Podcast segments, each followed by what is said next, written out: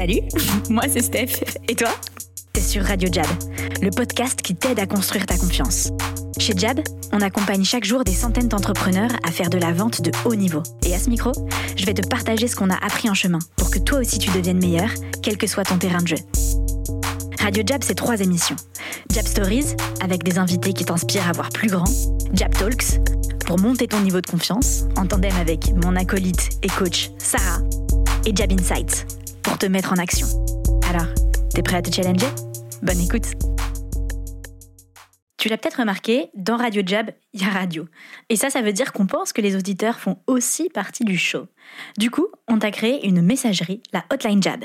T'appelles le 07 80 97 62 35 et tu viens nous laisser ton message pour nous challenger ou nous poser tes questions.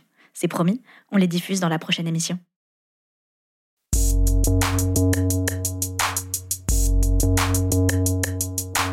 Aujourd'hui, à mon micro sur Radio Jab, Lucie Berthaud.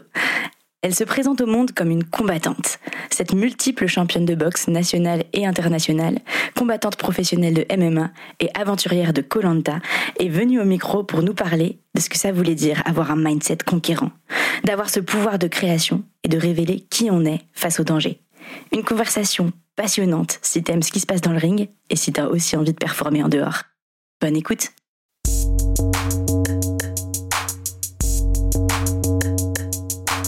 Salut Lucie Hello Bienvenue sur Radio Jab. Eh bien, écoute, merci pour l'invitation, je suis ravie d'être avec vous. Comment tu vas? Écoute, très bien, on vient de reprendre le chemin de l'entraînement, le chemin d'une vie stable et normale, donc euh, voilà, c'est faut que je me réapproprie ma vie et ça fait du bien de retourner au combat, donc euh, voilà. Le 1er octobre à Londres, c'est parti. Yes Merci, merci. Il y a plein de jingles, ouais. euh, bon, on l'aura déjà dit en intro, mais je pense que tu as dit pas mal de trucs, de petits indices qui nous disent qui tu es. Euh, mais est-ce que tu peux te présenter un petit peu pour les auditeurs qui nous écoutent? Oui, tout à fait. Donc, je m'appelle Lucie. Euh, j'ai été multiple championne de France, d'Europe et vice-championne du monde dans plusieurs sports de combat. Donc, cinq fois championne de France en boxe, championne d'Europe en boxe, championne de France en kickboxing, championne de France en sambo et vice-championne du monde en MMA, en amateur. Et maintenant, je suis combattante professionnelle de MMA pour le Bellator, qui est l'organisation numéro 2 au monde. Bravo. Tu as aussi, euh, tu l'as dit, hein, enfin tu l'as dit, tu l'as sous-entendu. Tu as fait un passage euh, sur Colanta cette année, euh, qui a fait partie de ton année mouvementée. On ira parler un petit peu de ça. Et puis, bah, t'es coach de boxe. C'est comme ça qu'on s'est rencontrés nous au départ. Et récemment, t'es venu dans le programme Jab, mais cette fois-ci côté business. C'est ça, tout à fait. Alors j'ai plusieurs casquettes. Ouais, raconte. euh, je suis coach, mais je suis aussi journaliste sportive, donc commentatrice d'événements. C'est quelque chose d'assez rare dans le milieu, donc j'en joue beaucoup. Et euh, comme il y a une offre qui se développe de plus en plus à ce niveau-là, parce que le MMA vient d'être légalisé, donc voilà, il y a, y, a du, y a du travail, il y a du business à faire à ce niveau-là. Euh, le coaching aussi, c'est ma sécurité financière, et c'est comme ça que je vous ai connu.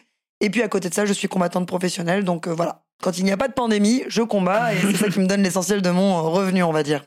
et le combat, c'est ta vie depuis toujours? Alors, euh, on peut dire que oui, je me suis créé une identité euh, de combattante et que je ne l'ai plus jamais lâchée depuis l'âge de 15 ans. Euh, c'est comme ça que je me présente au monde.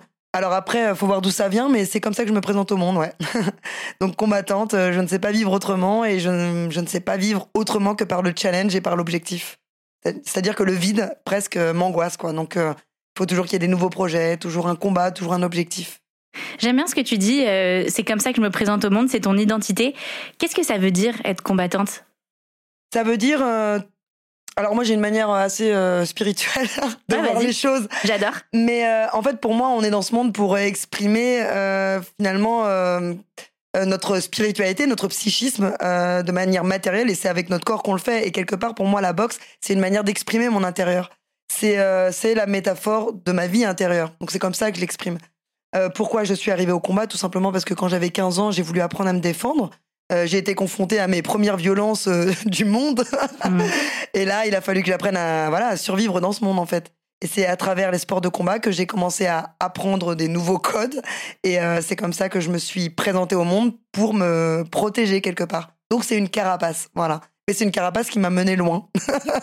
Oui, c'est cool. J'aimerais bien qu'on parle un peu de cette évolution. Est-ce qu'aujourd'hui, tu le vis toujours pareil? Parce que je suppose que bah, tu as évolué depuis que tu as 15 ans et tu as peut-être ta vision du sport et du combat aussi? Bien sûr. Alors, euh, comment dire? Bien sûr qu'on grandit, on s'assagit, euh, il y a des conflits qu'on n'a plus forcément en interne, Mais néanmoins, ça reste une trame. On s'accroche à ce fil un petit peu. Moi, je sais que quand je ne vais pas bien, quand je redescends bien bas, je m'accroche au sport de combat, c'est ma trame. Voilà, je sais qu'en retournant à la salle, en retrouvant un espèce de mindset euh, de combattante conquérante, eh bien, je sais que je vais retrouver le chemin d'une vie conquérante à côté des sports de combat. Donc ça se matérialise dans la vie à côté, en fait. Donc c'est vraiment ma routine de performance, c'est l'entraînement. Dès que ça ne va pas, hop, on fonce à la salle. et d'ailleurs, là, tu reviens de la salle. Euh, merci de faire un petit temps entre tes un entraînements. Peu entamé, là. tu le disais, tu reprends le combat. Tu as un combat en octobre. Euh, je trouve que c'est intéressant cette idée de l'entraînement qui te donne de l'énergie, la routine qui te donne de l'énergie, parce que souvent, euh, on a le cliché de c'est la victoire qui donne de l'énergie. Et c'est vrai, la victoire, c'est grisant quand tu gagnes un combat. Toi, tu prends aussi de l'énergie dans le processus vers la victoire? J'embrasse le processus, c'est le processus que j'aime justement, le fait d'aller trouver des solutions, de voir s'adapter, de voir... En fait, on a un pouvoir de création qui est hyper important, et d'une idée dans la tête, on peut créer énormément de choses.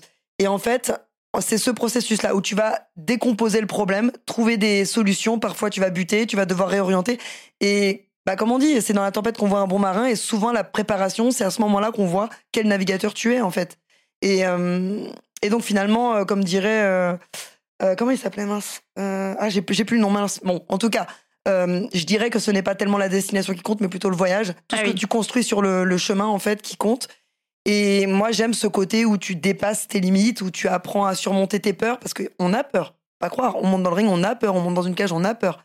Donc comment tu surmontes tout ça, comment tu fais face à tout ça, et qui tu es face au danger finalement, tu vois? Et ça, ça te définit, et cette satisfaction que tu as quand tu réussis à, passer, à, traverser ça, euh, et, si en plus de ça, tu as le bras levé, mais voilà, c'est en ça que c'est une métaphore de la vie, en fait. Parce que la vie, c'est ça, tu tombes, tu te relèves, tu tombes, tu te relèves, et tu trouves toujours des solutions, et et je trouve que c'est ça finalement la capacité, la capacité pardon d'adaptation euh, de l'humain. C'est dans ça que réside un petit peu son succès, quoi. Hmm.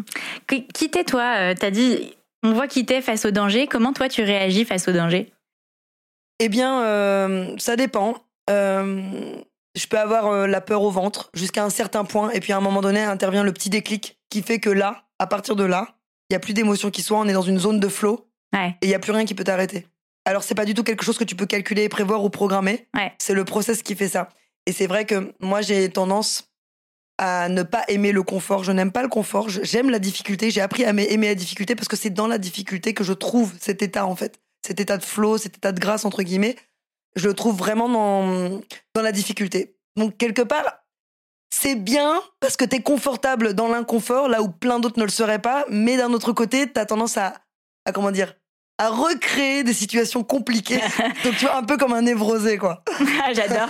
Ouais, c'est hyper intéressant ce que tu soulèves comme espèce de paradoxe, qui est qu'en fait, euh, euh, d'un côté, ça te met vraiment euh, une expérience de vie et aussi au-dessus du lot par rapport à la plupart des gens qui vont aller fuir la, difficulté. Et d'un autre côté, bah, c'est-à-dire que tu es tout le temps en train d'aller te remettre dans la difficulté. Tu dis, mais pourquoi je me fais ça en fait? Ouais, et en même temps, l'évolution pour moi, elle se situe là en fait. C'est pas dans le confort que tu évolues de toute façon.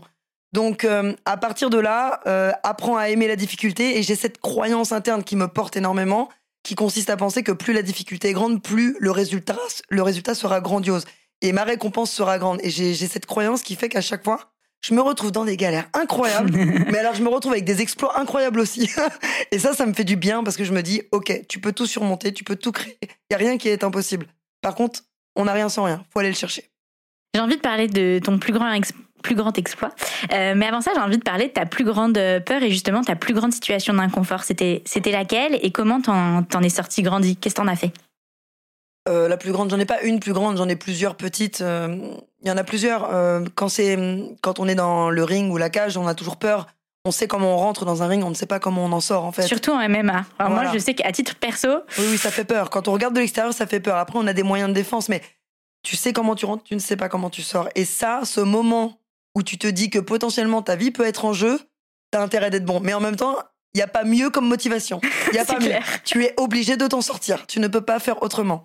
Donc il y a ça. Euh, et donc le, but c'est de dépasser ça. Le but aussi c'est de dépasser si tu, sors de là avec une défaite. Le but c'est de dépasser tout cette tout ce traumatisme interne parce qu'une une défaite ça fait mal en fait. Donc il faut réussir à dépasser ça intérieurement, mentalement. Faut aller trouver de la ressource. Et alors bah faut aller fouiller dans les fins fonds de ton de, tes tripes, quoi, tu vois. Et après, euh, par exemple, l'expérience de Colanta que j'ai eue sur l'île, euh, là, ça a été plus d'ordre social. Et là, on va toucher à des, à des confrontations au monde se voir, tu sais que se voir à la télé, c'est pas forcément facile. Tu te vois interagir avec le monde, tu vois ton attitude. Euh, moi, ma faiblesse, ma. Comment dire Ma. Comment on dit Ton talent ma, d'Achille ma vulnérabilité, Ah, ta vulnérabilité. a été mise à jour. Elle a été mise au grand jour, si Ouais. tu veux. C'est pas forcément un visage que j'aime montrer, comme je te l'ai dit tout à l'heure. Je me présente en tant que combattante. Quand tu exposes ma vulnérabilité, c'est pas confortable du tout. Hmm. Donc il a fallu que j'encaisse ça, etc. Et finalement, je me suis rendu compte que bah, finalement les gens aiment parce qu'on n'a pas forcément, on s'identifie plus à quelqu'un de vulnérable. On est tous vulnérables d'une certaine Mm. manière. Donc ça a été une vraie épreuve pour moi, ça, et ça n'a pas été facile à vivre, par exemple. C'est hyper intéressant ce que tu dis et on n'en parle pas souvent. On en parle beaucoup plutôt dans le monde anglo-saxon, mais c'est devenu un peu galvaudé ce terme de vulnérabilité et pourquoi c'est important de se montrer vulnérable. Et je trouve que euh, moi je suis fascinée parce qu'en effet c'est vrai que parfois on veut tous Bon, en tout cas, je parle de tous les gens qui sont dans l'écosystème Jab. On a ce truc en commun de un peu vouloir être des héros. Et c'est ce que tu disais, ça te porte et tout. Mais le côté face de ça, c'est que parfois, ça peut renvoyer une image contre-productive de te dire, mais aussi, je suis humain et si, ah, si tu te montres trop héros, les gens s'identifient plus à toi. Mais après, c'est aussi parce qu'on est dans un univers combatif, Bah oui. de domination. Mhm. Que ce soit dans le ring ou dans la négociation, on doit avoir une posture qui tout de suite donne le ton. Clair. On se positionne et c'est comme ça qu'on négocie bien ou qu'on combat bien. On peut pas montrer ses faiblesses. Donc c'est pour ça, c'est une déformation professionnelle finalement. Hmm. Mais c'est vrai que quand on parle au public, quand on parle à d'autres êtres humains, ben, à un moment donné, chacun a ses vulnérabi- vulnérabilités, chacun a ses failles. Et ben c'est bien de se reconnaître aussi là-dedans chez l'autre parce que euh, ben, ça peut créer du lien et, et c'est ça la vraie nature de l'homme. On n'est pas du tout euh, des bêtes féroces. Enfin, si, certains peut-être. En tout cas, euh, moi j'en fais pas partie. Euh, on me voit peut-être comme ça quand je suis dans la cage, on m'imagine d'une certaine manière, mais c'est pas le cas. Qu'est-ce que tes. hum, J'ai une question de, de curiosité. Qu'est-ce que tes adversaires disent de toi? Alors là, Euh, je crois que je crois qu'on me craint, mais d'un autre côté, on a envie de m'envoyer à la retraite. mais du coup, je me fais un, je me fais comme mission euh, d'envoyer à la retraite les autres. Du coup, je me dis, vas-y. pen- euh, en fait, en gros, moi, je suis assez humble dans ma manière d'approcher. Je fais pas de trash talking, c'est pas mon truc. Ouais, parce que dans le MMA, en tout Ouais, cas masculin, il y en a quand même Il grave. hein. Ouais, il y en a beaucoup. Après, ça correspond pas à la mentalité française. C'est pas forcément quelque chose qui est apprécié. Et moi, c'est pas un truc qui me réussit de toute façon. Je préfère l'humilité. Et pour moi, il y a qu'une, euh, il y a qu'une loi. C'est celle du ring, celle de la cage. Voyons qui tu es au moment T. Voilà, c'est tout. Euh, ce qu'on pense de moi, j'en sais rien. Euh, franchement, j'en sais rien. Et j'avoue que je m'en fiche un petit peu. Ce qui compte, c'est mon histoire, ce que moi j'entreprends pour moi-même. Après, je veux jamais manquer de respect à mes adversaires. Et j'essaye de le faire toujours dans la bienveillance. Alors après, on entre dans un ring ou une cage, il y a quand même. euh, on est là pour euh, combattre. hein. Ouais. On a toutes les deux été entraînés, euh, on est là pour combattre. C'est un sport. Mais on sait pourquoi on est là et on accepte le jeu. On sait que potentiellement, euh, ça peut faire mal. On le sait. Trop bien. Qu'est-ce que tu t'as parlé tout à l'heure de Colanta et je voulais revenir sur euh, l'aspect un peu transformatif de cette expérience. Bah, nous, on est tous euh, derrière notre télé et bien sûr, on suit les aventures et tout, mais surtout, moi, ce que je me dis quand je regarde ça, c'est pour les gens qui font cette aventure, est-ce qu'il y a un avant et un après dans la façon de vivre ta vie, d'aborder tes projets, euh, de construire ton chemin?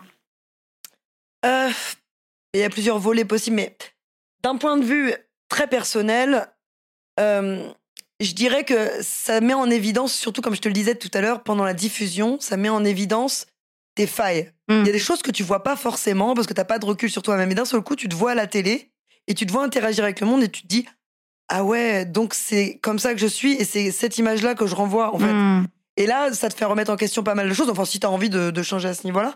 Mais euh, ouais, moi, il y a deux, trois choses sur lesquelles euh, j'ai envie d'évoluer et ça a mis ça en lumière. Alors, je suis encore en process de transition, c'est-à-dire que je suis encore en train d'analyser. euh, Ça prend du temps, hein, on n'évolue pas en un jour. Ça prend du temps. euh, donc, ouais, c'est surtout le fait de prendre en pleine face cette vérité-là, qui tu es dans un univers social.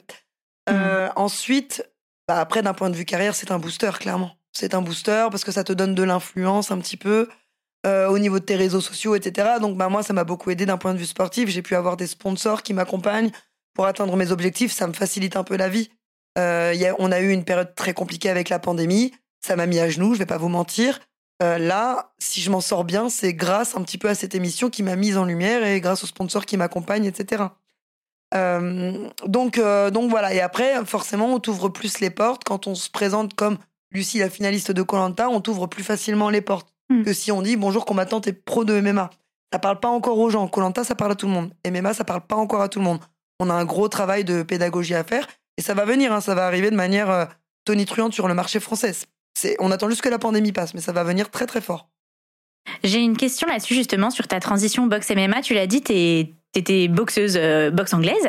Euh, qu'est-ce qui t'a fait switcher vers le MMA et comment tu non voilà c'est tout en fait. Comment t'as fait cette transition? En fait, euh, alors j'ai fait le tour de, de la boxe. J'en avais marre. J'avais j'ai échoué aux qualifications olympiques nationales en 2012 et j'étais fâchée. Voilà, j'étais fâchée, je boudais, je, je voulais passer, je voulais tirer un trait sur ce sport.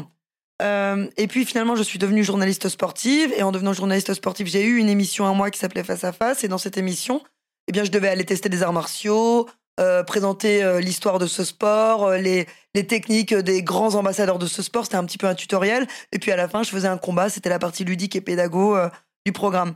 Et puis je me suis dit, pour finir la saison, pourquoi pas finir en apothéose avec une émission sur le MMA, donc le, le sport qui fait converger tous les autres finalement. C'était pas encore légal, donc il y avait un côté un petit peu excitant comme ça. Je me suis dit cool. Et euh, je me suis dit, tiens, on va faire un vrai combat aux États-Unis dans un championnat du monde à Las Vegas. Et à partir de là, ça a rallumé une flamme chez moi. Parce que, mine de rien, j'avais des démangeaisons dans les mains quand même. Ça faisait deux ans que j'avais arrêté. Et je voyais plein de gens s'épanouir, combattre. Et moi, j'étais là, quand même, euh, ça me manque. Utiliser mon corps en tant qu'outil, en tant de performance, ça me manque. Donc, je me suis dit, c'était un bon compromis. Avoir cette émission qui me passionnait et en même temps me mettre euh, en scène et à l'épreuve aussi dans cette émission. Et donc, en allant découvrir l'univers du MMA à Las Vegas, j'ai découvert un univers fascinant, sulfureux certes, euh, qui fait couler l'encre, c'est vrai, mais moi j'aime bien être là où on ne m'attend pas. Et puis, euh, j'ai découvert aussi que les femmes étaient vraiment valorisées. C'est-à-dire que par rapport à la boxe, où là, clairement, euh, nos salaires ne correspondaient à rien, enfin, c'était pas comparable à ce que les hommes avaient, et eh bien là, j'ai découvert un univers où les grilles de salaire sont les mêmes que les hommes, les filles sont autant marketables, on... Enfin voilà, on les valorise quoi. Elles sont euh, traitées à l'égal des hommes et ça, ça m'a séduite parce que j'avais jamais connu ça dans, dans la boxe. Donc euh, c'est ce qui m'a donné envie d'aller approfondir ma connaissance du sport et puis bah, à un moment donné, quand je commence quelque chose, moi la performance c'est ça qui m'épanouit donc j'ai commencé puis j'ai commencé à avoir des ambitions et je me suis dit pourquoi pas? Parce que j'ai vu que j'avais un peu de potentiel donc je me suis dit tiens et si on y allait? Dans ce que tu dis, c'est hum, tu as tout de suite remarqué le côté euh, business euh, du MMA et c'est une de tes forces, je pense, euh, en tant que combattante, c'est d'avoir, et tu l'as dit tout à l'heure, plein de casquettes et d'avoir, je dirais, cette sensibilité au fait que bah, quand on est athlète en 2021, en fait, il suffit pas d'être juste athlète sur le ring, il faut aussi avoir une casquette business, même si tu es entouré, etc. Est-ce que tu peux nous parler un peu de ça? Bah, en fait, ça c'est ma particularité justement en tant que combattante. Moi, je me vois pas comme juste une athlète, je me vois comme une entrepreneuse en fait. Hmm. C'est-à-dire que je suis ma propre entreprise, je recrute les ressources humaines dont j'ai besoin, un coach privé en lutte, un coach privé en boxe, un coach privé en jujitsu. Je fais le, comment dire, je fais converger tous ces univers. Je vais me tester dans des cours collectifs, mais clairement mon, business model à moi de combattante, ce n'est pas d'aller à des cours collectifs tous les jours et de me mettre en surentraînement. Non, je préfère la qualité à la quantité. Et donc, c'est un investissement. J'investis euh, énormément dans mes coachings privés parce que ma progression, elle vient de là. Et c'est un investissement. Pourquoi? Parce qu'à la fin, moi, j'ai un gros bonus qui tombe quand je combats. Et ça mérite vraiment l'investissement. C'est-à-dire que je multiplie par 10 euh, mon investissement. Donc, c'est comme ça que je réfléchis. Et puis derrière, comme tu le disais, il suffit pas d'être juste combattant, il faut être aussi influenceur. Aujourd'hui, malheureusement, on est obligé. Voilà, c'est comme ça. Tu veux des sponsors, montre-nous ton influence. Tu veux bien négocier ton contrat au Bellator, au Cage Warrior, à l'UFC, montre-nous ton influence. Aujourd'hui, ton influence te donne du pouvoir dans les négociations. Eh oui. Donc, euh, donc tu as intérêt d'être marketable. Donc, ça veut dire que moi, Colanta, ça servait clairement mes intérêts sportifs. On peut se le dire. Ouais, ouais. Et en fait, c'est intéressant toute cette stratégie. Euh, on en avait parlé euh, mardi dernier, mais aussi après un truc qui est intéressant, c'est la stratégie de qui tu vas combattre. Enfin, moi, je suis assez fascinée par euh, encore une fois la partie business des sports de combat. Tout ce qui se passe dans le ring, j'adore, mais il y a vraiment toute une, une stratégie de quel type de fighter tu veux être, en fait, comment tu choisis tes combats, etc. C'est ça. Il y a toute une stratégie. Alors, il y a la stratégie dans le ring, déjà, qui te prend beaucoup de temps. Euh, mais tu as la stratégie en dehors du ring. Et là, c'est un projet global. Il faut que tu aies le bon manager qui va avoir les bons leviers, qui va connaître les bonnes personnes. Alors, qu'est-ce que c'est un bon manager? C'est un manager qui va avoir plein de poulains, des bons poulains, tu vois, et euh, qui va pouvoir négocier avec, euh, par exemple, un exemple type, tu as une cellule de management qui connaît euh, l'UFC, qui connaît les bonnes personnes à l'UFC, et il a 10 combattants à l'UFC. Ce gars-là sera beaucoup plus powerful que n'importe lequel qui en aura que un, tu vois. Ouais. Plus tu as de poulains dans ton écurie valable, plus tu vas avoir du pouvoir dans les négociations. Parce que si tu n'es pas, si tu ne contentes pas le manager, il peut t'embêter sur les autres combattants. Voilà. Donc c'est hum, voilà, c'est c'est un relationnel à avoir. Euh, donc il faut bien choisir son manager. Il faut qu'il soit bon en négociation. Euh, il faut que toi tu aies une vision à long terme. Donc ça veut dire que tu dois choisir aussi des combattants, comment dire, des combats qui ne sont pas casse-pipe. Alors ce qu'on appelle des combats casse-pipe, c'est euh, des combats où t'es vraiment pas sûr d'en sortir gagnante. Il faut que tu valorises ton ton record, ton comment dire, Ton track record. Ton palmarès, Ah oui, ton ouais. palmarès. il faut que ton palmarès, il n'y ait que des victoires pour pouvoir augmenter à chaque fois tes négociations. Plus tu as des victoires, plus tu peux augmenter tes primes de Mhm. combat. Et alors, un premier combat, tu vas, admettons, dans une grande organisation comme l'UFC ou le Bellator, tu vas commencer à, je sais pas moi, allez, 8000, 8000 ou 10 000, 10 000. Mais une fois que ton contrat est fini, tu le renégocies et là, tu peux tout de suite aller euh, dans les euh, 50, 60 000, 80 000. Et puis pour les plus grands comme McGregor, là, on est dans des sommes à, Ça se à base en de millions, millions. voilà. ouais. Donc, en fonction de qui tu es, comment tu négocies, euh, tu peux aussi avoir des parts sur le pay-per-view. Enfin, enfin, voilà, il y y a énormément de choses qui peuvent intervenir. Et tout ça, ça dépend de ce que tu fais dans la cage, de ce que tu fais à l'extérieur de la cage, de qui tu as autour de toi pour négocier. Enfin, il y a plein de paramètres comme ça à prendre en compte.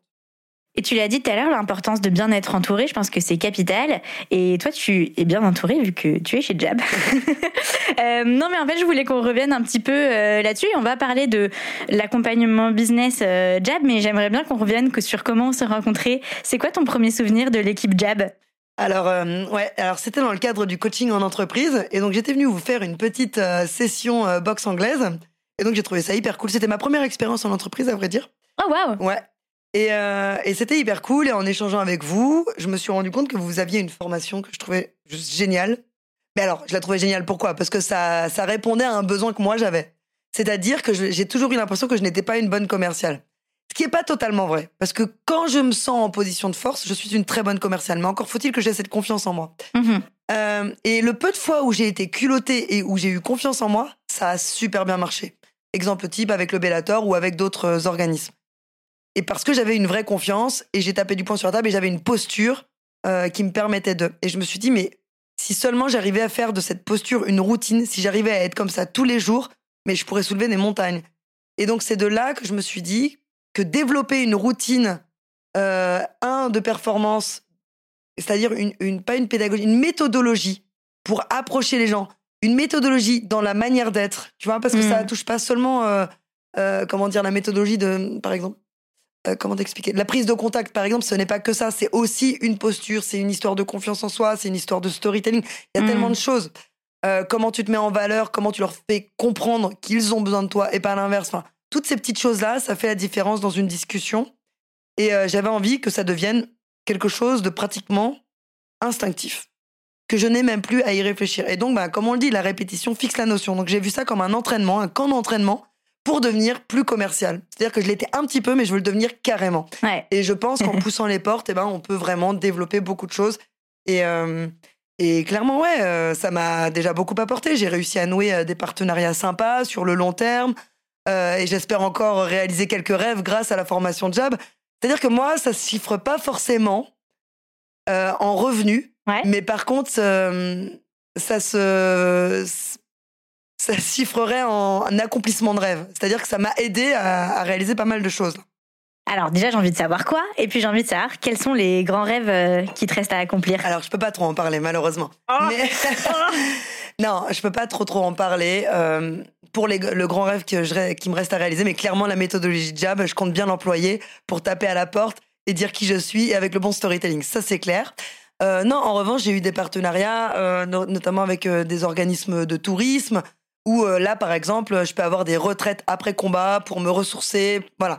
Il y a des choses comme ça qui se font, on m'accueille. Enfin, voilà, ce sont des partenariats qui ajoutent de la douceur à l'existence euh, de la combattante que je suis. Par exemple, euh, j'ai des partenariats euh, qui sont rémunérés, des sponsors. Donc, ce sont des petites choses, mais accumulées, ça, ça donne du souffle un petit peu, vous voyez? Hmm. Je suis pas obligée de toujours courir du matin au soir pour m'en sortir. Et donc, euh, bah, ça m'aide beaucoup. Et tu parlais tout à l'heure de ta casquette aussi de journaliste. C'est quelque chose que tu fais toujours? Toujours, euh, beaucoup moins qu'avant, Ouais. parce qu'avant, j'étais en CDI à plein temps. Maintenant, je suis en freelance, mais c'est une formule qui me convient très bien. Ouais. Je suis en freelance un peu partout. Je suis en freelance euh, en tant que coach, freelance en tant que journaliste, freelance en tant que combattante.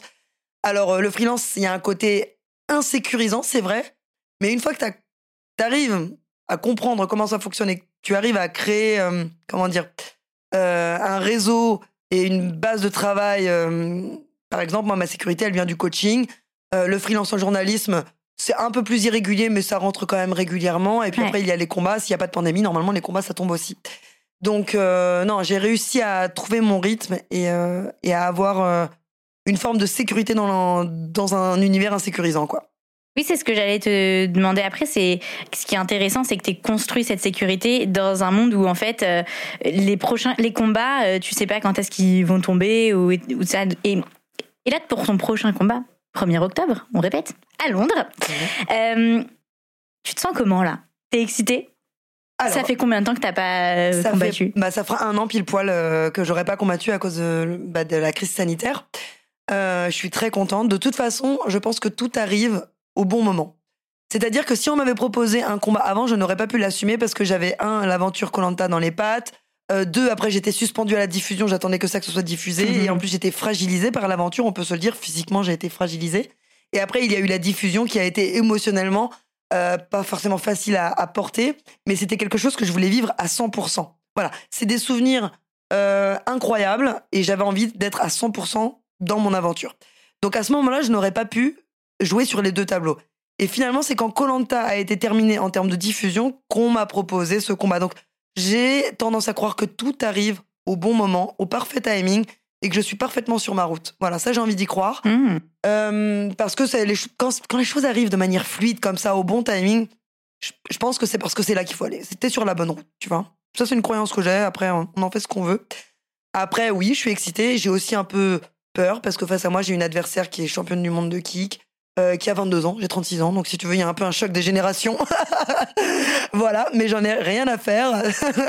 Mon but, c'est de l'envoyer, elle, à la retraite à 23 ans. Yes. mais euh, mais euh, non, voilà. Enfin, je j'ai envie de croire en mes rêves. J'ai pas envie de me fixer de limites. Je n'ai surtout pas envie qu'on me dise quoi faire, quand arrêter. Non, tant que j'en ai sous le pied, je suis encore là. Et et c'est ça qui me porte.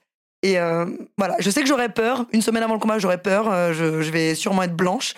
Mais euh, je crois en moi dans la mesure où j'ai toujours su m'adapter dans les pires situations, que ce soit dans la cage ou à Colanta.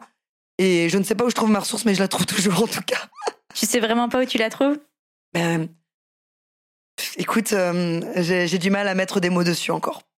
Euh, mais clairement, dans la difficulté, j'arrive à mettre le doigt dessus et quand je l'ai, là, c'est fini, là. Cher d'assaut. C'est hyper intéressant parce que du coup, c'est comme si tu as un, un bouton euh, en toi, tu- le survis comme si euh, il se passe un truc, il y a une serrure et quand elle est débloquée, euh, la, tu vois, la lionne sort. Enfin, comment je me demande comment tu le vis ce truc de quand par exemple tu es en difficulté, qu'est-ce que tu dis, dis ah, il faut que je retrouve Qu'est-ce que tu qu'est-ce qui se passe? Quand je suis en difficulté, tout simplement, je, je cherche la solution. Mon cerveau se met en marche et puis tu vas te prendre la tête pendant une journée, tu trouves pas la solution. Et puis le lendemain, tu vas te réveiller, boum, t'as une solution. Parce que ton cerveau, il travaille pendant la nuit. Ouais. Et tu trouves la solution. Alors c'est peut-être pas la meilleure, mais c'est pas la pire non plus. Donc tu commences. Et c'est dans l'action, dans l'action que tu trouves la solution finalement. Donc parfois, on peut faire le vide, on peut se dire, tiens, je vais méditer aujourd'hui. Non, mais la solution vient pas là. La solution vient dans l'action. Donc tu passes à l'action et là, tu trouves le chemin. Et puis, tu te rends compte que ça fonctionne et tu dis, hé, ça marche. Wow Hey, c'est moi qui ai fait ça, ça marche en fait. Et, et puis là où toi tu ne faiblis pas, eh bien d'autres vont peut-être faiblir. Et c'est là que l'opportunité arrive. Il faut être super éveillé à ce niveau-là. Il faut réussir à voir ce qui se passe autour. Et euh, c'est ça, il faut avoir l'esprit ouvert. Parfois, Mhm. l'opportunité se situe pas forcément là où tu penses. D'ailleurs, elle se situe jamais là où tu penses. Ah, c'est excellent. Oui, c'est très. On en parlait tout à l'heure en préparation de l'émission. Euh, je me demande aussi, dans, par exemple, là, tu me dis, bon, t'as un problème dans la life, tu réfléchis et le lendemain, bam, ça, ça, ça s'ouvre. Et dans le ring, par exemple, t'as pas le temps, quoi. Comment tu trouves des solutions? Attends, je vais dormir, bouge pas. je reviens. Non, alors, euh, il y a deux choses. D'abord, tu as une tactique. Tu as travaillé un game plan qui doit carrément être inconscient parce que tu l'as tellement programmé à l'entraînement que c'est Mhm. instinctif. Déjà, tu as ton game plan. Mais si ton game plan passe pas, effectivement, faut vite switcher. Euh, donc, c'est là qu'on va voir si tu as bien bossé pendant les dernières années.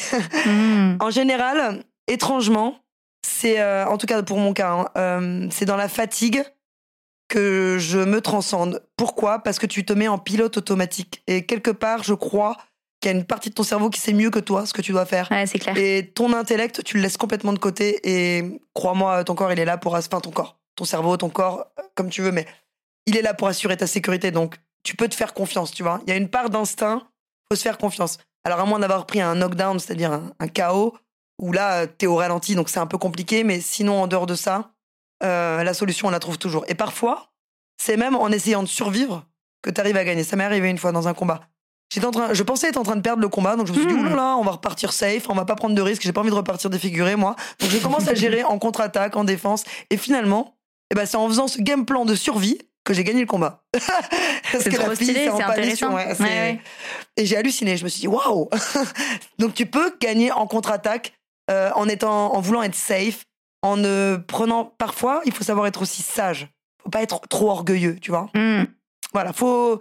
À un moment donné, tu arrives à un niveau où la tactique, c'est ça qui fait la différence, pas forcément le physique ou la puissance. Et clairement, le 1er octobre, c'est sur la tactique que je mise et non pas l'inverse. J'adore parce que on a cette image et particulièrement quand on pense sport de combat, attaque, offense, euh, nanana. Et en fait, euh, ce que tu viens de donner comme exemple prouve que c'est pas toujours euh, la seule voie vers la victoire. Loin de Pas là. toujours, non, non, parce que quand t'es en contre-attaque, l'autre se livre, l'autre t'attaque. Il a pas la patience, c'est un jeu de patience aussi. Et donc là, il s'expose. Quelqu'un qui attaque s'expose toujours. Si tu sais bien la gérer à la distance. Bon, enfin là, c'est très technique, mais. Ouais, mais c'est hyper intéressant parce que c'est un peu la même chose euh, dans la vie. En fait, moi, j'ai un des trucs que j'aime bien aussi dans les sports euh, de combat, c'est et tu l'as dit d'ailleurs tout à l'heure, hein, le ring, c'est un peu une métaphore euh, pour la vie parfois. Bah, comme, Ça vaut pour oui, tout le monde. comme dans une discussion, dans une négociation, le fait d'être dans le silence, l'autre va se livrer, va te donner beaucoup d'éléments et toi, tu as, des- tu as plus d'informations pour pouvoir éventuellement contre-attaquer, tu vois. Alors que si c'est toi qui parles, blablabla, blablabla, non, t'es pas en position de force forcément. Contre-attaquer, attendre que l'autre se dévoile, c'est aussi une force. Hmm. Voilà, mais c'est de la patience. Ce que tu me fais penser, je, je voulais pas oublier de le dire, euh, c'est que je lis un livre en ce moment qui m'a été recommandé par euh, Alex Tekena, que tu connais aussi. Salut Alex, euh, parce Salut que je sais qu'elle va nous écouter. Gros bisous. Euh, ça s'appelle With Winning in Mind et Je ne l'ai pas lu. Je vais génial. Ah ouais C'est trop bien, c'est trop bien. En fait, c'est des choses qu'on qu'on sait instinctivement, je pense, euh, quand on a ce goût du challenge et de se dépasser. Euh, mais c'est toute une stratégie de management euh, de ton mind, comme le titre l'indique, pour aller vers la victoire. Et en fait, le truc qui m'a fait penser à ce livre dans ce que tu as dit, c'est qu'il parle vachement de son rapport à te dire je vais gagner avant même d'avoir euh, Avant d'entrer dans la cage ou dans le ring. Exactement.